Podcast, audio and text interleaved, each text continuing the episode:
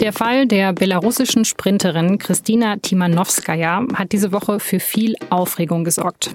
Aber der Fall ist nur ein Beispiel dafür, wie skrupellos das Regime in Belarus gegen Kritikerinnen und Kritiker vorgeht. Warum die Methoden des belarussischen Machthabers Alexander Lukaschenko so gut funktionieren, darüber habe ich mit Silke Bigalke gesprochen, unserer SZ-Korrespondentin in Moskau. Sie hören auf den Punkt, den SZ-Nachrichten-Podcast. Mein Name ist Laura Terbell und ich freue mich, dass Sie zuhören.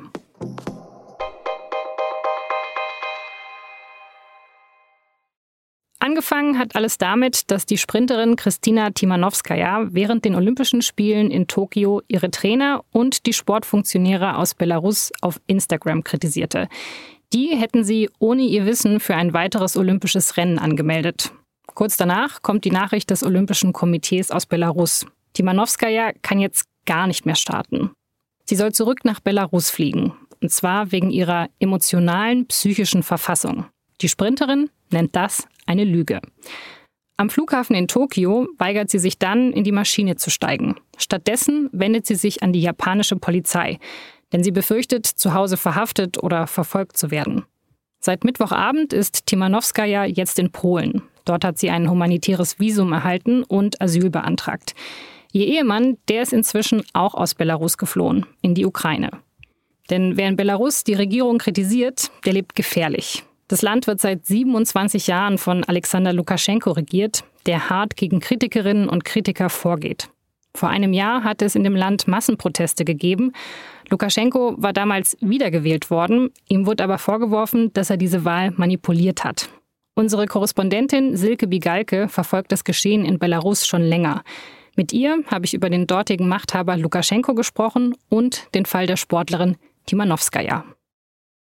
Silke, die Sportlerin Kristina Timanowskaja, die ist jetzt ja in Polen angekommen. Dort bekommt sie wohl Asyl. Ähm, aber man fragt sich ja schon, ist sie dort dann sicher in Polen? Das kann natürlich niemand genau sagen. Ich weiß auch ehrlich gesagt nicht, welche Sicherheitsmaßnahmen die polnischen Behörden da jetzt ergreifen. Ähm, ich habe von den meisten belarussischen Exilanten gehört, dass sie sich eigentlich nie und nirgendwo richtig sicher fühlen. Diese Exil-Belarussen sind ja aus Belarus geflohen, weil sie glauben, dass das Regime sie verfolgt. Und das Regime hat leider schon in mehreren Fällen bewiesen, dass es diese Leute auch bis ins Ausland verfolgt. Genau, wir hatten ja erst diese Woche den Fall von Vitali Shishow, ein Belarusse, der in der Ukraine gelebt hat und der jetzt tot in einem Park in Kiew gefunden wurde. Die Polizei, die ermittelt jetzt wegen Mord ein Fall, der, ja, muss man fast sagen, schon nochmal eine Nummer krasser ist eigentlich. Wer war denn dieser Vitali Shishow? Also weshalb könnte der ermordet worden sein? Äh, ja, das ist äh, nochmal eine Nummer krasser. Ähm, die, dieser Belarusse hatte, der ist nach den Protesten im Herbst, wie so viele, ähm, nach, in die Ukraine geflohen und hat dann dort eine Organisation mit aufgebaut, die anderen Flüchtlingen geholfen hat, ähm, nach, äh, nach in die Ukraine zu kommen und dort ähm, eine Unterkunft zu finden und eine Aufenthaltsgenehmigung zu erhalten. Also er ist jemand, der sozusagen in der Diaspora aktiv war und, und anderen bei der Flucht geholfen hat. Also er ist im Prinzip viel mehr ein Regimekritiker und jemand, der sich engagiert hat politisch als, als jetzt Christina Timanowskaja. Also so schlimm das ist, was mit ihr jetzt passiert. Sie war nie politisch. Ähm, es, es gibt ja durchaus Athleten, die sich von Anfang an ähm, kritisch geäußert haben und ein Ende der Gewalt gefordert haben und dafür bestraft worden sind, die nicht mehr antreten durften, die selber fliehen mussten. Äh, es ist da ein offener Brief hat gegeben gegen das Regime, den haben 2000 Athleten unterzeichnet gegen Lukaschenko und sie war keine von diesen 2000. Hm. Ja, vermutlich auch aus Angst, muss man sagen. Also vor dem Regime, vor Repressalien. Ähm, aber wenn wir uns jetzt mal diese Fälle anschauen, was da gerade passiert, was im ganzen letzten Jahr passiert ist, da wirkt jetzt auf mich das Regime in Belarus einfach erstmal ziemlich skrupellos. Das Regime in Belarus ist eindeutig skrupellos und es ist brutal und zu welcher Gewalt es fähig ist, hat es schon in den letzten Jahren immer wieder gezeigt. Ähm, vor einem Jahr hat es ja auch die Gewalt ganz offen auf der Straße gezeigt. Da sind ja Menschen äh, verprügelt und angeschossen und mit Blendgranaten beworfen worden. Und jetzt ist es ähm, ein bisschen so, weil es mit dieser offenen Gewalt nicht weitergekommen ist, setzt es jetzt auf Einschüchterung. Und jeder verschleppte Aktivist oder jeder Aktivist, der hinter Gittern landet oder gefoltert wird oder verprügelt wird, sendet natürlich auch ein Signal an all die anderen, dass sie sich nirgendwo sicher fühlen können. Und ähm, der krasseste Fall war der von Roman Protasevich, äh, wo Lukaschenko ja demonstriert hat, dass er sogar Flugzeuge vom Himmel holen kann, um jemanden in die Finger zu bekommen. Hm. Das heißt ja für mich, also man denkt ja immer, dass solche Fälle, die so eine große Aufmerksamkeit bekommen, wie jetzt bei der Sportlerin, dass die eigentlich gut sind, weil die das Regime unter Druck setzen. Aber ich habe das Gefühl, hier läuft eigentlich alles so, wie es ähm, Lukaschenko sich vorstellt, weil noch viel mehr Leute erfahren, zu welchen Mitteln er greift.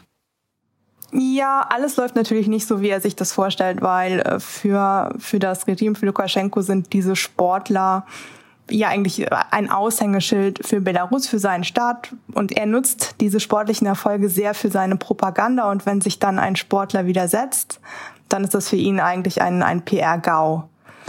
Man muss ja hier sagen, ähm, Christina Timanowskaja, es war ja überhaupt kein politischer Protest, sondern ein sportlicher Protest. Aber dadurch, dass eben Sport für Lukaschenko auch politisch ist, verkehrt sich das in, in eine Art ähm, politische Verfolgung jetzt, kann man fast sagen. Also sie ist ja dann direkt, man hat direkt versucht, sie mundtot zu machen und direkt versucht, sie einzuschüchtern, genauso wie man das mit politischen Kritikern tut. Du hast jetzt gesagt, das ist ein PR-GAU für ihn. Wie wird denn diese Story eigentlich in Belarus ähm, verkauft? Also da sehen ja wahrscheinlich die Schlagzeilen ein bisschen anders aus als bei uns. Genau, äh, äh, das Regime selber, also die Politiker sind dort bisher auffällig still. Sie wollen eigentlich wahrscheinlich gar nicht diesem Fall zu viel Aufmerksamkeit geben, aber sofort, äh, als dieses Video von Christina Timanowskaja erschienen ist, hat man in den in den belarussischen Medien kolportiert, dass sie mental nicht gesund sei, also sie als labil und emotional hingestellt und deswegen nicht in der Lage, das Land weiter zu vertreten. Und im Prinzip läuft da jetzt eine Art Schmutzkampagne gegen sie. Du hast es schon gesagt, das lief jetzt alles nicht so, wie Lukaschenko sich das gewünscht hat. Das war schon ein PR-Desaster, aber letztendlich ist es, also ich habe schon das Gefühl, dass er damit sehr viel durchkommt. Ähm, wenn man jetzt auch an die anderen Regimekritiker denkt, die so hart verfolgt werden. Also müsste da nicht eigentlich noch viel, viel mehr passieren, um Lukaschenko Einhalt zu gebieten? ich nehme an, das, das bezieht sich auf Sanktionen und da werden ja auch immer wieder irgendwie neue Sanktionspakete beschlossen. Das Problem an diesen Sanktionen ist eben immer, wenn es Wirtschaftssanktionen sind, sie treffen dann auch alle Belarusen, die noch im Land sind, wenn es gegen äh, bestimmte Firmen gibt, die Arbeitsplätze verteilen oder ähm, gegen die, die Wirtschaft insgesamt, die ja einfach eh schon schwach ist und darunter leiden die Menschen. Und die persönlichen Sanktionen gegen Lukaschenko und alle seine Unterstützer und Freunde sind schon ausgeweitet worden. Es ist unheimlich schwer zu sagen, mm, was da helfen würde oder was nicht. Ich denke nicht, dass irgendeine Sanktion Lukaschenko dazu bewegen würde, jetzt ähm, aufzugeben und zu sagen, okay, ich schmeiß hin, weil dann würde er sich persönlich in noch viel größere Gefahr bringen, dann würde er belangt werden können, womöglich für all seine Verbrechen. Also er ist jetzt in dieser Gewaltspirale drin und muss eigentlich aus seiner persönlichen Perspektive so lange weitermachen, wie er kann, weil sobald er nachgibt, bringt er sich sozusagen selber in, in ein Risiko. Am Montag ist ja auch der Jahrestag der Proteste in Belarus. Also letztes Jahr gab es ja sehr, sehr starke Proteste, eben ähm, nach den Wahlen damals. Ähm, wie ist das denn heute? Also trauen sich die Menschen denn überhaupt dann noch auf die Straße zu gehen? Also glaubst du, dass es dann nächste Woche weitere Proteste geben wird oder hat diese Einschüchterung von Lukaschenko geklappt? Ja, ich fürchte, sie ist aufgegangen. Also in Belarus traut sich niemand mehr fast niemand mehr auf die Straße. Es ist dort inzwischen schon so, dass man festgenommen werden kann, wenn man nur irgendwie weiß-rot-weiße Socken trägt. Das ist ja diese, diese Nationalflagge, die als, als Protestzeichen gilt. Insofern hat die Einschüchterung perfekt funktioniert für Lukaschenko. Sie hat viel besser funktioniert als eben äh, wie das, wie wir das damals gesagt haben, die Protestierenden einzusperren und zu verprügeln, weil das die Menschen wütend gemacht hat und dann sind sie erst recht dagegen gegangen. Aber wenn die Bedrohung dann eben auch gegen die Familie geht, man, man seinen Job verlieren kann, die Eltern vielleicht festgenommen werden, die Kinder auf der Schule, in den Schulen äh, mit unter Druck geraten, dann ist das einfach eine andere Sache, als sich auf der Straße gegen, gegen Polizisten zu wehren. 17,50 Euro zahlt jeder Haushalt in Deutschland monatlich für den öffentlich-rechtlichen Rundfunk. Eigentlich hätte dieser Beitrag schon im Januar steigen sollen, um 86 Cent. Sachsen-Anhalt hat das aber blockiert. Der Fall ist dann vor dem Bundesverfassungsgericht gelandet und das hat jetzt entschieden, dass der Betrag um 86 Cent steigen soll. Und zwar rückwirkend seit dem 20. Juli. Die Regelung gilt so lange, bis die Bundesländer gemeinsam eine neue Regelung gefunden haben. Im Missbrauchskomplex Münster ist der Hauptprozess ja bereits abgeschlossen. Jetzt steht die Mutter eines Opfers vor Gericht. Sie soll jahrelang davon gewusst haben, dass ihr Lebensgefährte ihr Kind sexuell missbraucht. Der 31-Jährigen droht eine Haftstrafe zwischen zwei und 15 Jahren. Bei der Bundestagswahl müssen die Grünen ohne Stimmen aus dem Saarland auskommen. Denn die Landesliste der Grünen aus dem Saarland, die wird bei der Bundestagswahl nicht zugelassen. Hintergrund ist ein schwerer Streit in der Landespartei um die Listenaufstellung. Den Grünen entgehen damit voraussichtlich mehrere Zehntausend Stimmen.